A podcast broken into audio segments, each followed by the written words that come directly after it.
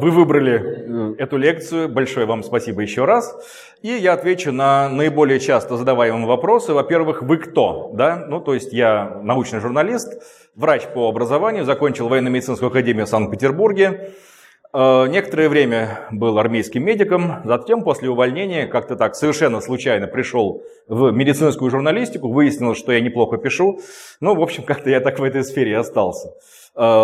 Основная моя работа, скажем так, по специальности, да, это различные медицинские новости, это различные медицинские статьи научные и так далее. Ну, а в качестве хобби это различные шарлатанские диагностики, да, шарлатанские методы лечения, поскольку я немножечко ими занимался даже в свое время.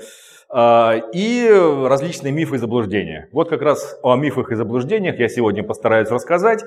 А, проходит это мероприятие в рамках э, большого проекта энергии науки, который организует информационные центры по атомной энергии. А, с примерно такими же лекциями я уже выступал в Смоленске, в Петропавловске-Камчатском, в Екатеринбурге, в Воронеже. Вот теперь очередь Ростова-на-Дону. Думаю, на этом еще не все. Каждый раз э, я стараюсь затрагивать те темы, которые, в общем-то, интересны достаточно широкой аудитории. И сюда, в эту лекцию, я собрал, наверное, самые часто задаваемые вопросы, которые мне как раз после лекции задают, и постарался на них ответить. И я так понимаю, что мы сначала, сначала я поговорю, да, а потом будет возможность задать э, вопросы, которые вас интересуют, но сразу должен сделать э, то, что называется отказ от ответственности, да, или дисклеймер.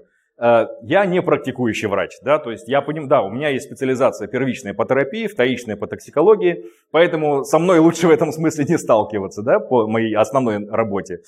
Э, я не практикующий врач, поэтому мне нет смысла задавать вопросы по конкретике, то есть по каким-то вашим конкретным заболеваниям, анализам, случаям и так далее.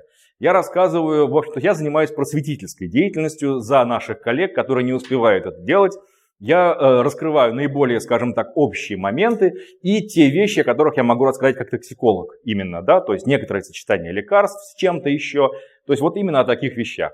С конкретикой я понимаю, да, что этим занимаются телевизионные доктора вовсю, но я так не умею, поэтому лучше не спрашивать о таких э, вопросах. А каких спрашивать? Ну, например, э, значит, первый наиболее распространенный миф, да, он говорит о том, что существует альтернативная медицина. Ну, знаете, мне как и научному журналисту, и врачу, в общем-то, это слышать достаточно ну, странно, с одной стороны.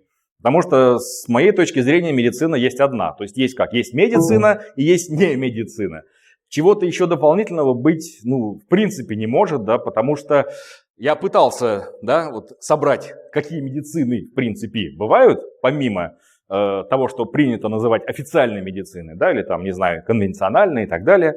Ну, их очень много, и у каждого есть свои значения, но э, сам факт остается фактом, что в основном там остается то, что в медицину не вошло. Почему? Ну вот мне очень нравится вот это определение замечательного э, британского комика Тима Менчина, да, альтернативная медицина – это та, про которую не доказано, что она работает, или доказано, что она не работает.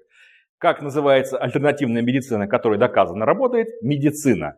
То есть это логично, в принципе, для обычного, для нормального врача, да и для адекватного человека. Это понятно. Почему? Потому что медицина – это такая область знаний, да, которая собирает в себя вообще все. То есть она вот как паук сидит в такой паутине и сгребает все под себя лапками. Если это работает, это окажется в медицине. Неважно, откуда это взято. Да? То есть, ну, например, у нас есть масса препаратов, у которых растительное прошлое. И мало того, народно-медицинское прошлое. Но мы сегодня не будем заваривать ивовую кору, чтобы избавиться от высокой температуры. Да? Мы пойдем, купим аспирин, просто потому, что там те самые салицилаты находятся, которые были в ивовой коре, которые в свое время нашли, да, выделили, очистили, сделали в удобной форме, и главное, что это теперь там предсказуемая доза, предсказуемые последствия и так далее. Да, мы его, этот препарат знаем около 100 лет, и до сих пор кое-что новое о нем узнаем, но тем не менее мы не пойдем заваривать его в кору. То же самое мы можем взять горькую полынь, например, сделать из нее настойку и лечить малярию. Теоретически это возможно, да, потому что одна из Нобелевских премий недавно как раз была за препарат артемизинин, который был найден китайскими исследователями, в китайских древних трактатах. И одним из двух тысяч растений, которые, по идее, должны были работать, но не работали, вот одним из двух тысяч оказалось единственное во всей этой э, огромной библиотеке, да, работающее, то есть артемизинин, из горькой полыни. Ну, правда, опять, его пришлось выделить, очистить, изучить и так далее. Любая методика, которая реально оказывает эффект на человека, который мы можем оценить, который мы можем прогнозировать, управлять им и так далее, все это оседает в медицине. Да, мы пользуемся массажом и различными физиотерапевтическими процедурами, которые прошли, скажем так, да, хотя бы некоторый уровень проверки.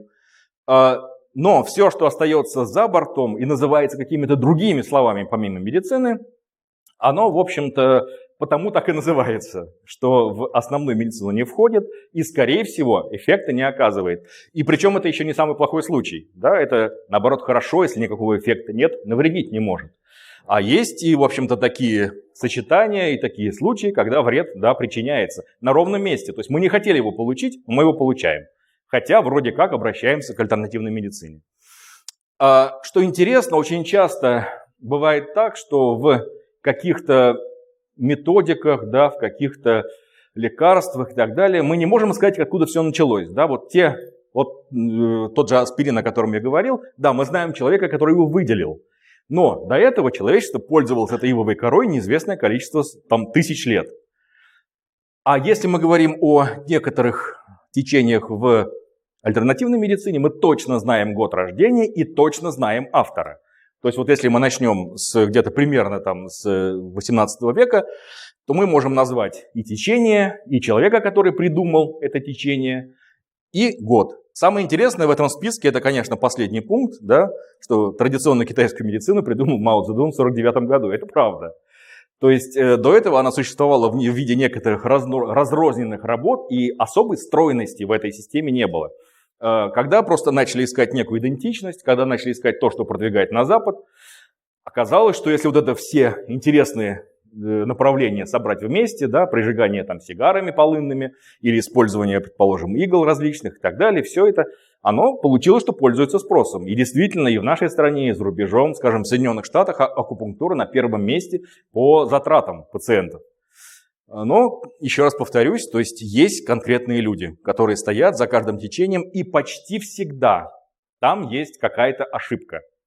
То есть, э, если мы будем говорить, например, об иридодиагностике, достаточно такая распространенная альтернативная диагностическая методика, а, то один из ее авторов, он принял вот те изменения, которые были у него на глазу из-за приема препаратов, то есть он принимал йодистый препарат, и у него изменился цвет склер. Он посчитал, что это изменилось не склера, а именно вот радужка, радужная оболочка. И когда он выздоровел, он увидел, что эта метка как бы ушла. И вот здесь возникла неправильная причинно-следственная связь. Да? То есть он наблюдал явление, но сделал неправильные выводы. И да, действительно, потом из этой ошибки выросло целое направление. То есть люди находили там что-то, умудрялись находить какие-то сочетания. А, что интересно, говорят даже так, что есть особый регион в Э, радужки глаза, где можно узнать, у человека удален аппендикс или нет. Там в одном случае треугольничек, в другом случае кружочек.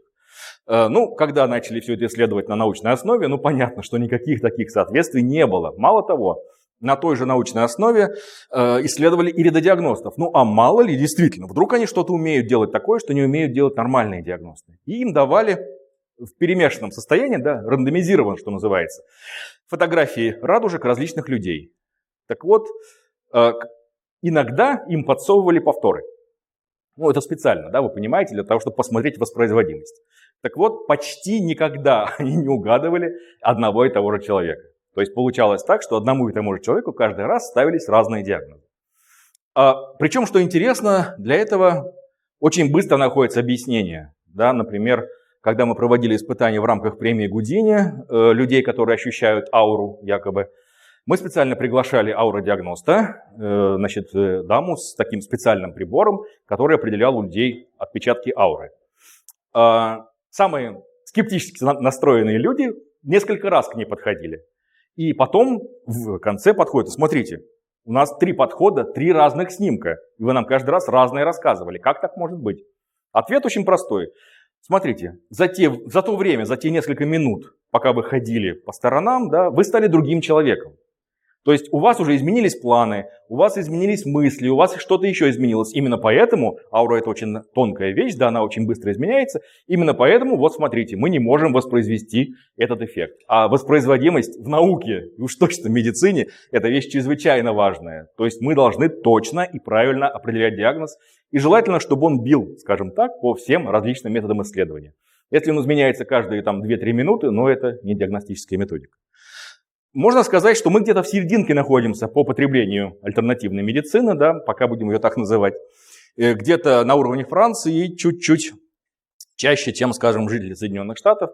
То есть это мировая тенденция, не, не только для России характерна, это мировая тенденция в основном и в целом. Э, и, конечно, вызывает вопрос, а почему? Почему так случается? Ну, на самом деле, это явление тоже изучалось.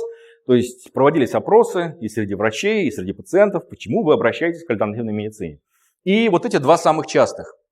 То есть негативный опыт обращения в лечебно-профилактическое учреждение, ну да, то есть сходит, нам достаточно сходить в поликлинику, и туда уже навсегда перехочется ходить, да, я понимаю.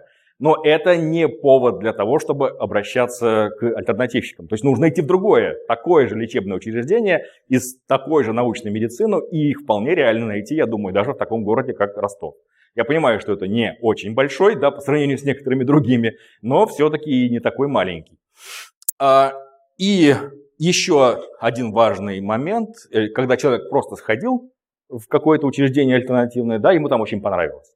И было бы удивительно, если бы не понравилось, да, потому что там есть очень много нюансов, которыми пользуются альтернативщики. Ну, во-первых, я не знаю ни одного участкового гомеопата, да, или военно-полевого гомеопата. Просто потому, что, вы понимаете, там нужно реально работать, нужно